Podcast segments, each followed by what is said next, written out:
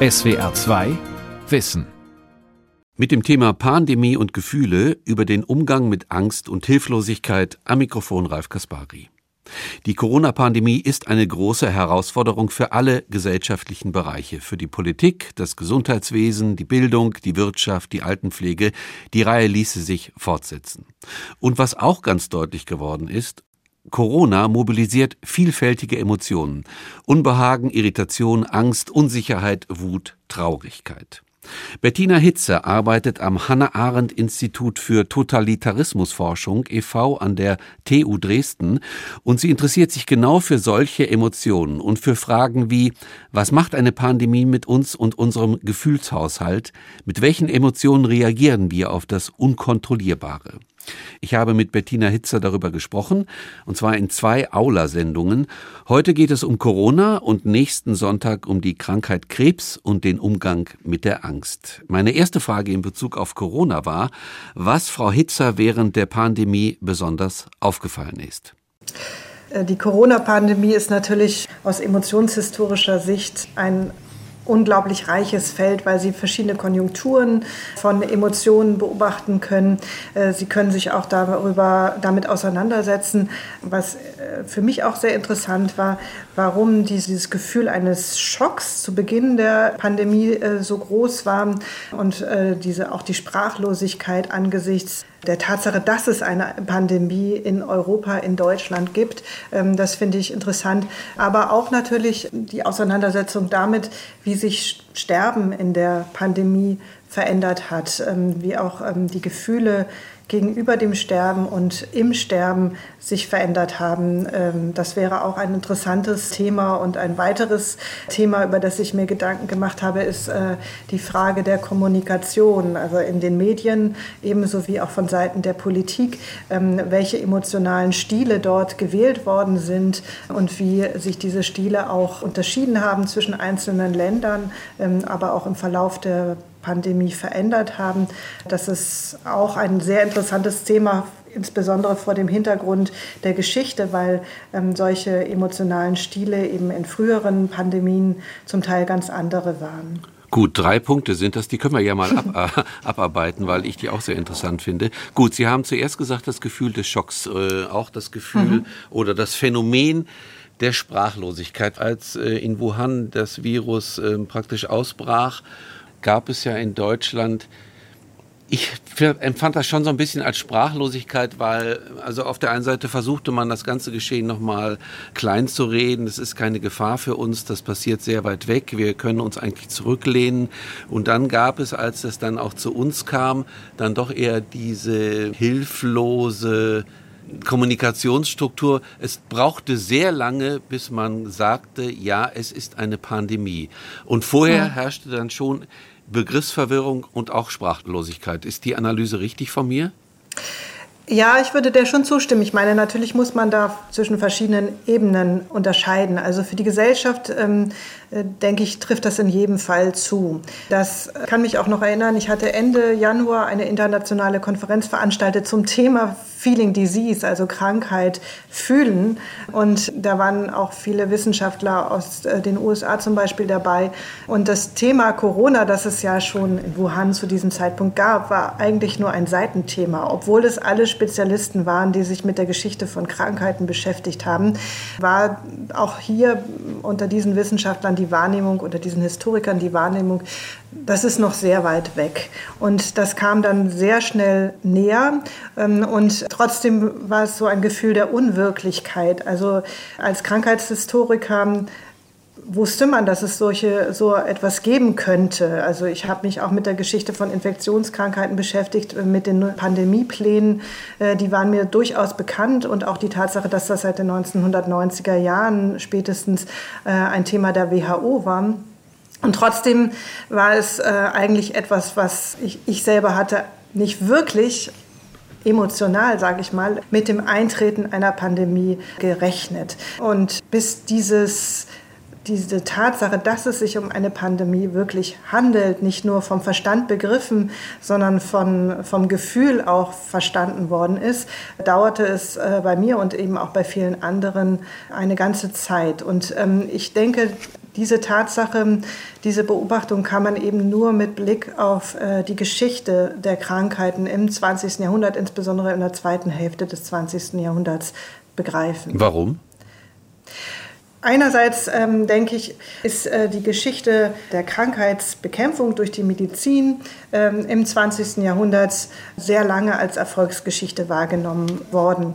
Sie haben ähm, auch diesen Begriff der epidemiologischen Transis Transition, der ähm, in den äh, 1970er Jahren von der Medizinsoziologie erfunden worden ist, ähm, der also die Vorstellung beinhaltet, mit akuten Krankheiten, mit Infektionskrankheiten haben wir immer weniger zu tun, ähm, denn die Medizin hat dafür die geeigneten Mittel gefunden. Es gibt Antibiotika, es gibt Impfungen äh, gegen immer mehr Infektionskrankheiten. Die äh, Infektionskrankheiten haben eigentlich ihr Gefährdungspotenzial weitgehend verloren und die wenigen, die es noch haben, die Polio-Krankheit zum Beispiel weltweit, die werden wir noch in den Griff bekommen. Das ist nur eine Frage der mhm, Zeit. Mhm. Ähm, und äh, die eigentlich wichtigen Krankheiten sind dann die chronischen Krankheiten oder die Zivilisationskrankheiten wie Herz-Kreislauf-Erkrankungen und eben auch Krebs. Und diese Wahrnehmung hat das Selbstverständnis sowohl der Medizin als auch ähm, der westlichen Gesellschaften sehr stark äh, und langfristig geprägt. Und das ist innerhalb der Medizin selber, vor allen Dingen innerhalb der äh, eben dann auch Virologie, äh, in den, äh, schon in den 1980er Jahren in Frage gestellt worden. Gesellschaftlich ein Stück weit natürlich auch mit äh, dem Auftreten der AIDS-Epidemie. Aber die äh, AIDS-Epidemie ist dann eben auch, nachdem anfangs das Entsetzen groß war, die Angst groß war, gab es eben diesen Versuch, das zunächst bestimmten Gruppen, Risikogruppen zuzuschreiben. Und dann aber auch ist es medizinisch eben doch gelungen, das ganz gut ähm, einzu Grenzen in den 1990er Jahren, also Therapien zu entwickeln, die dazu geführt haben, dass zumindest in der westlichen Welt Menschen mit äh, AIDS-Erkrankungen eine ähnliche Lebenserwartung haben wie andere äh, Menschen auch. Dieser Optimismus ähm, ist also immer wieder neu bestärkt worden und ähm, dann eben auch mit den ersten äh, Epidemien und Pandemien, die um 2000 auftraten, immer wieder nochmal neu bestärkt worden. Mit der SARS-Epidemie 2003, dass das eben nicht äh, so stark nach Europa gekommen ist, dass das relativ schnell eingehegt werden konnte. Die Schweinegrippe, äh, die sogenannte Schweinegrippe, die eben äh, dann sich sehr schnell als wesentlich weniger dramatisch herausstellte als gedacht. Und damit dann eben dieses Gefühl, eigentlich sind wir ziemlich sicher hier in Europa vor solchen Krankheiten. Das ist natürlich mehrfache Ebola-Epidemien gab. Das ist in Europa schon beobachtet worden. Aber das hat sich eben äh, aus der Sicht vieler dann in Afrika abgespielt ähm, und auch da im Prinzip dieses Gefühl bei vielen, diese Wahrnehmung hervorgerufen, das betrifft uns eben auch nicht. Das ist eben in, in äh, Ländern ein Problem, die einen anderen Hygienestandard, einen anderen vor allen Dingen auch äh, Standard der medizinischen Versorgung haben. Das betrifft uns nicht. Ja, das ist aber interessant, Frau Hitzer, weil man kann ja dann sagen, dahinter steht schon das Muster, also wir schaffen das schon, wir sind eine hochtechnisierte Gesellschaft, sowas passiert uns nicht mehr. Ja, ganz genau. Also äh, Marc Simons, finde ich, äh, hat das in der FAZ sehr schön ausgedrückt mit dem Begriff der zivilisatorischen Kränkung. Ähm, also der, äh, der Selbstwahrnehmung, uns passiert das nicht mehr und jetzt plötzlich die Entdeckung, ja mhm. doch, uns passiert ja. das und wir brauchen sogar viel Zeit, um damit umzugehen. Ähm, wir sind sogar anfangs verhältnismäßig ähm, hilflos, wenn das auch nicht ganz zutrifft, denn es gab ja Maßnahmen, die sind auch vorbereitet worden in Pandemieplänen. Äh, aber trotzdem, glaube ich, in der Gesellschaft war der Eindruck zunächst groß, es stehen eben keine wirklichen Mittel zur Verfügung. Das wurde ja auch dann symbolisch, nicht nur symbolisch, sondern auch konkret in der Frage der Maskenversorgung zum Beispiel ähm, deutlich, der Versorgung mit Schutzkleidung. Aber das, was Sie jetzt analysiert haben, das ist ja auch der Beleg dafür, dass wir anfangs äh, im Umgang mit dieser Pandemie keine richtigen Strategien hatten. Also wir konnten nicht in die Schubladen greifen und sagen, hier haben wir die Pandemiestrategien, über die wir schon seit Jahrzehnten nachdenken. Äh, wir haben uns geschult an vergangenen Epidemien. Wir können das so bewältigen. Das war ja nicht so, sondern ich habe so ein bisschen das Gefühl und wahrscheinlich viele Bürger und Bürgerinnen auch, Corona treibt uns alle vor sich her. Und täglich ändert sich was. Also die Zahlen ändern sich täglich, die Strategien ändern sich täglich. Wir sind eigentlich immer noch bei der Bewältigungsstrategie. Wie bewältigen wir diese Pandemie? Ja und nein, würde ich sagen. Also die Pläne, wie gesagt, die gab es schon und die sind auch nicht alle falsch gewesen. Ähm, aber die Erwartung einer Pandemie, die sie eben äh, in der WHO äh, seit den 1990er Jahren finden, bezog sich sehr stark auch auf Grippe auf eine Grippepandemie äh, mit etwas anderen Schutzmaßnahmen und eben auch der Möglichkeit, auf bereits bestehende Grippeimpfungen, Techniken zur Grippe, Grippeimpfung zurückzugreifen. Dass es jetzt eine Pandemie mit einem Coronavirus geben würde, ist offensichtlich trotz dieser SARS und auch der späteren MERS-Epidemie ähm, unterschätzt worden. Und Insofern, also das erklärt möglicherweise auch, ähm, dass diese Schutzkleidung nicht ganz so stark bevorratet worden ist oder diese, diese Notwendigkeit, sich damit zu bevorraten, nicht so äh, stark gesehen worden ist und unterschätzt worden ist. Viele der Maßnahmen sind tatsächlich, in den, äh, die dann auch in Kraft traten, sind in den Pandemieplänen vorher ausgearbeitet worden. Es gab auch Übungen für den Pandemiefall in der Bundesrepublik tatsächlich, die äh, halt, die waren auch nicht geheim. Aber die sind einfach gesellschaftlich nicht so wahrgenommen worden. Und da geht, ging es eben auch um die Notfallversorgung, um die, den Aufbau eben von ähm, Notfallstationen und ähnlichem. Aber zum Beispiel eben nicht um diesen kompletten Lockdown. Diese Maßnahmen sind dann eben erst später diskutiert und in Kraft getreten. Mhm. Okay, es gab das Gefühl des Schocks, äh, es gab die Sprachlosigkeit, es gab die verzögerte Reaktion. Sie haben auch gesagt, das liegt daran, dass die Medizin uns immer eine Erfolgsgeschichte erzählt hat, uns kann schon nichts passieren. Das kann man ja weiterführen, dieses Argumentationsmuster, denn Corona hat uns doch, Frau Hitzer, gezeigt, dass unsere Gesellschaft, also trotz Technik, trotz Wirtschaft, trotz Wachstum immer noch wahnsinnig verwundbar ist. Ja, und ähm, natürlich kann man sagen, ähm, äh, nein, man kann nicht sagen, dass sie verwundbarer ist als vorher. Aber eben sie hat natürlich auch äh, den Finger, könnte man sagen, in die Wunde gelegt, äh, in eben die Entwicklung oder die ähm, Aspekte unserer modernen oder postmodernen Ge Gesellschaft, die besonders verwundbar sind. Eben dieser äh, starke globale Warenverkehr, der globale Verkehr auch von Menschen. Ja, auch Tourismus ähm, zum Beispiel, ähm, ne?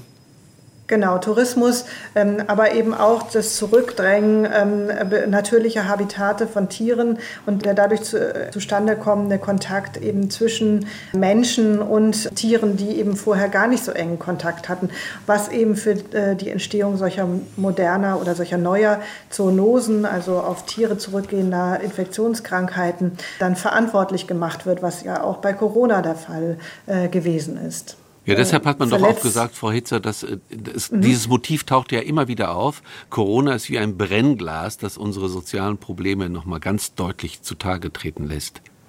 Ja, und das bezieht sich natürlich auch auf andere Aspekte, auch natürlich auf die Situation in den Krankenhäusern, dass es natürlich, dass die Intensivversorgung nicht an der Technik scheitert ähm, oder dort die Engpässe sind, sondern die Engpässe tatsächlich in der Pflege sind, ähm, dass es eben zu wenig Pflegekräfte gibt, dass Pflegekräfte eben auch oder dass der Pflegeberuf eben auch deshalb immer mehr an Attraktivität verloren hat, weil die Arbeitsbedingungen äh, extrem schwierig sind und auch die gesellschaftliche genauso wie die finanzielle Anerkennung im Sinne eines Lohns nicht äh, ausreichend für die schwierige Arbeit, die da geleistet werden muss. Das ist natürlich eine andere ähm, Schwäche der Gesellschaft, ähm, ein anderes Problem dieser Gesellschaft, ähm, das offenbar geworden ist. Es sind aber auch natürlich bestimmte ähm, Stärken offenbar geworden, würde ich argumentieren wollen. Also einerseits so viel Kritik jetzt auch an der Politik geübt wird und zum Teil auch zu Recht geübt wird, äh, denke ich, kann man im Hinblick auf die ähm, bundesdeutsche Politik zumindest sagen, eine Stärke scheint mir, dass im Unterschied zu früheren Epidemien und auch zu ähm, anderen Ländern zum Teil man weitgehend vermieden hat, eine äh, militärisch hochgerüstete Sprache zu benutzen, eben sozusagen äh, wir im Kampf äh, gegen den Coronavirus, das Coronavirus als Feind und ähnliches, das gab es auch, aber äh, bei weitem nicht äh, so stark äh, wie in anderen ähm, Pandemien. Und ähm, das andere würde ich auch schon sagen, der Einfluss der Medizinethik auf die gesellschaftlichen Entscheidungen und auch die Bereitschaft, also die weitgehende Bereitschaft der Gesellschaft, diese Entscheidungen auch mitzutragen, zum Beispiel ähm, durch einen Lockdown auch besonders vulnerable Gruppen zu schützen, diese Gruppen auch in der bei der Impffrage äh, prioritär zu berücksichtigen. Das sind, äh, denke ich, auch durchaus große Stärken, ein großer Zusammenhalt, äh, eine Solidarität, die sich auch ähm, dort gezeigt hat. Wir bleiben bei dieser Kommunikation, bei dem kommunikativen Aspekt. Also Sie haben gesagt, die Politik und auch die Medien, glaube ich, ja, haben auf diese militaristisch hochgerüstete Sprache verzichtet.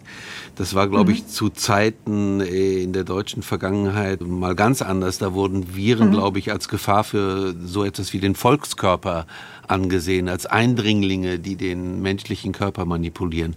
Auf diese Metaphorik hat man verzichtet. Aber es wird ja immer wieder kritisiert, äh, ich weiß nicht, wie Sie das sehen, dass die Politik schon größtenteils einen Angstdiskurs fährt. Also ich mhm. denke da vor allen Dingen an die sehr sorgenvollen Äußerungen und Appelle von der Bundeskanzlerin Merkel. Ähm, auch mhm. zum Teil an Äußerungen von Herrn Spahn zu der Situation auf den Intensivstationen. Das war doch schon sehr angstbesetzt. War das nicht eine Gefahr oder ist das nicht eine Gefahr?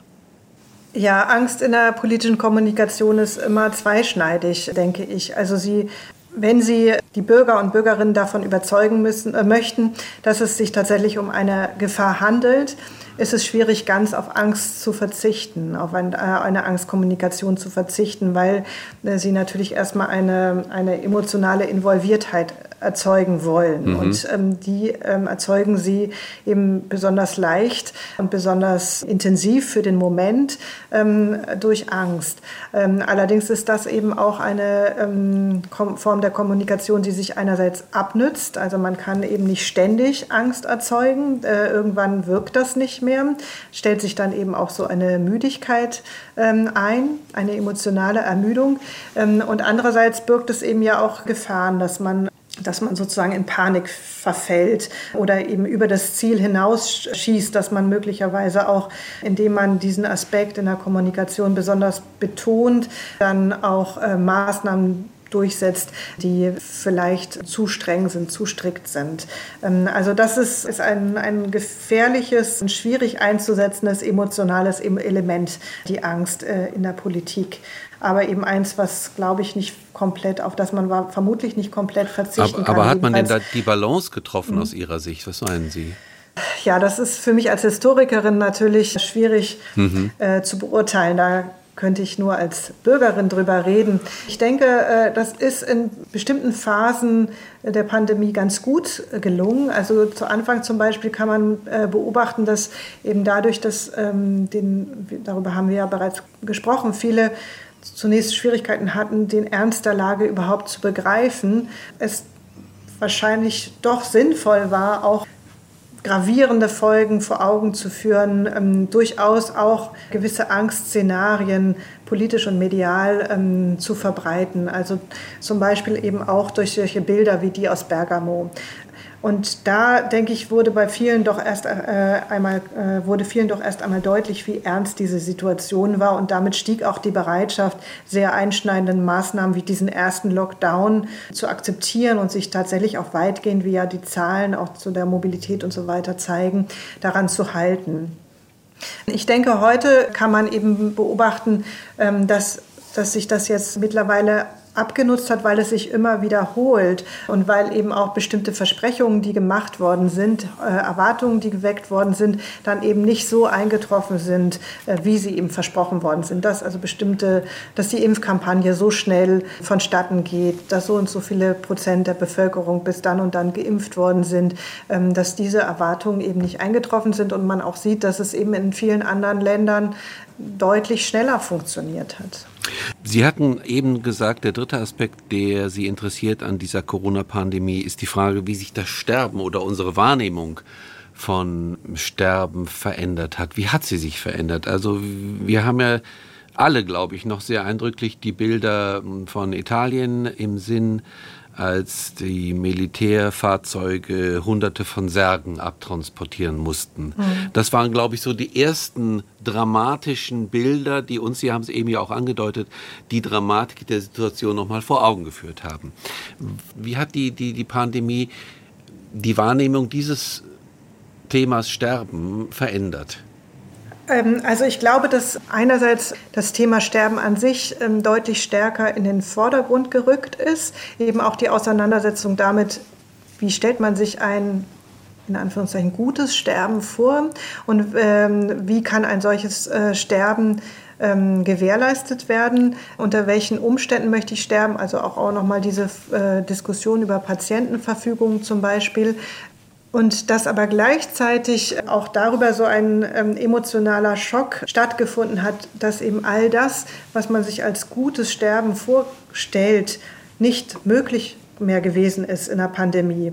Und ich glaube, das ist ein, ein Schock, der nicht so auf den Moment sich bezieht, wie vielleicht dieser Schock ganz zu Anfang der Epidemie, sondern mehr untergründig äh, verläuft und vielleicht auch noch länger wirkt, weil er ja auch sehr viele Menschen langfristig betrifft, die eben hinnehmen mussten, dass Angehörige oder Freunde unter diesen Bedingungen äh, gestorben sind, genauso aber auch wie Ärzte, Ärztinnen und Pflegepersonal, die eben die, äh, die Begleitung, die sie eigentlich bieten wollen, nicht bieten konnten, die, diese Form der Begleitung. Und dass natürlich auch für die, äh, diese Menschen äh, das eine enorme psychische Belastung ist, dass sie diesen Ansprüchen nicht gerecht werden konnten in der Pandemie. Und ich denke, das ist äh, etwas, was tatsächlich die Gesellschaft noch langfristiger beschäftigen wird, ähm, wie dieses Sterben in der Pandemie vonstatten gegangen ist. Eben eigentlich genauso, wie es ähm, seit den 1970er, 80er Jahren als Schreckbild des mechanisierten, entfremdeten ähm, Sterbens im Krankenhaus formuliert worden ist und im, äh, vor dieser Negativfolie dann mhm. bestimmte Umgangsweisen mit Tod und Sterben sich herausgebildet haben, die dann immer stärker auch in der Gesellschaft angekommen ja. sind. Also ähm, das Sterben zu Hause, die ambulante Palliativversorgung ähm, oder das Sterben im Hospiz, wo eben der menschliche Aspekt des Sterbens im, im Vordergrund, Vordergrund, steht. Ja. Eben die Be Begegnung mit ich, ähm, den Sterbenden. Ich erinnere mich jetzt gerade, Frau Hitze, an diese fast schon ikonischen Bilder von sterbenden AIDS-Kranken.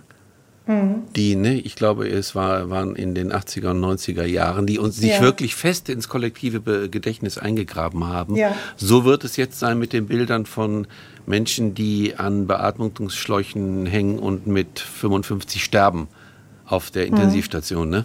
Allerdings denke ich, dass genau dieses, äh, dieses diese Bilderfrage auch nochmal ein ganz interessanter Aspekt ist. Denn ähm, die Bilder, die wir von sterbenden AIDS-kranken Menschen in Erinnerung haben, sind eben welche, die ganz stark auf das Gesicht auch dieser äh, Menschen äh, fokussieren. Das heißt, diese ausgemergelten Gesichter, mhm. aber auch der ja. Ausdruck der Augen. Das ist das, was ikonisch dafür geworden ist. Für die äh, Menschen, die an Corona gestorben sind, gibt es keine Gesichter. Also wir sehen die Menschen, wenn wir sie im Fernsehen sehen, die Intensivstationen, dann sind die verschwommen, der Gesichtsbereich, und wir sehen sowieso dann eigentlich mehr die Geräte als den Menschen selber. Und äh, dann gibt es diese ähm, Bilder von Särgen oder aus Brasilien von diesen unglaublichen Feldern mit ausgehobenen Gräbern.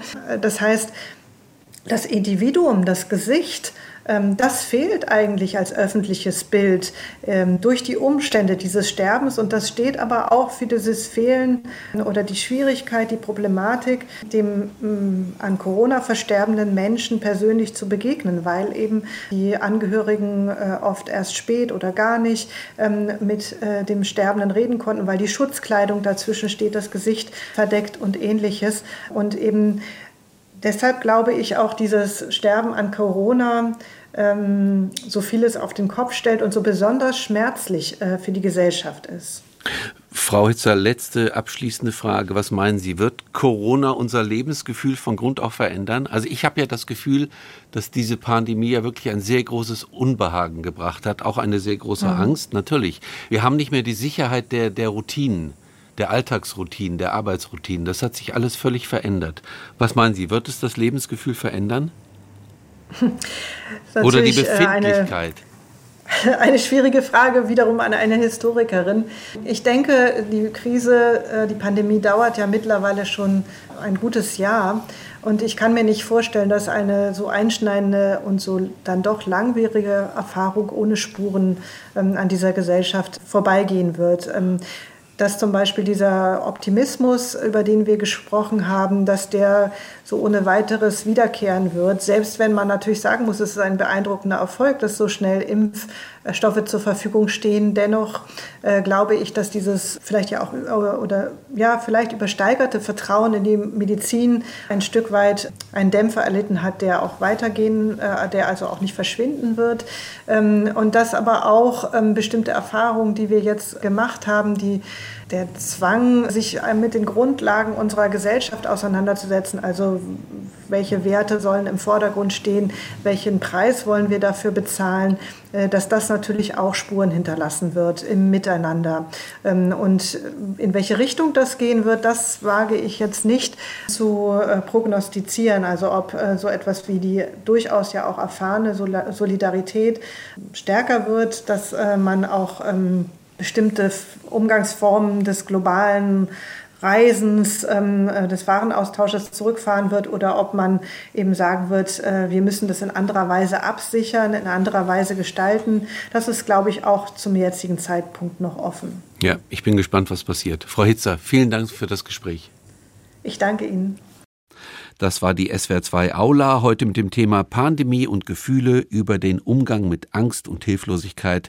Sie hörten ein Gespräch mit Bettina Hitzer vom Hannah Arendt Institut für Totalitarismusforschung e.V. an der TU Dresden. SWR2 Wissen. Manuskripte und weiterführende Informationen zu unserem Podcast und den einzelnen Folgen gibt es unter swr2wissen.de.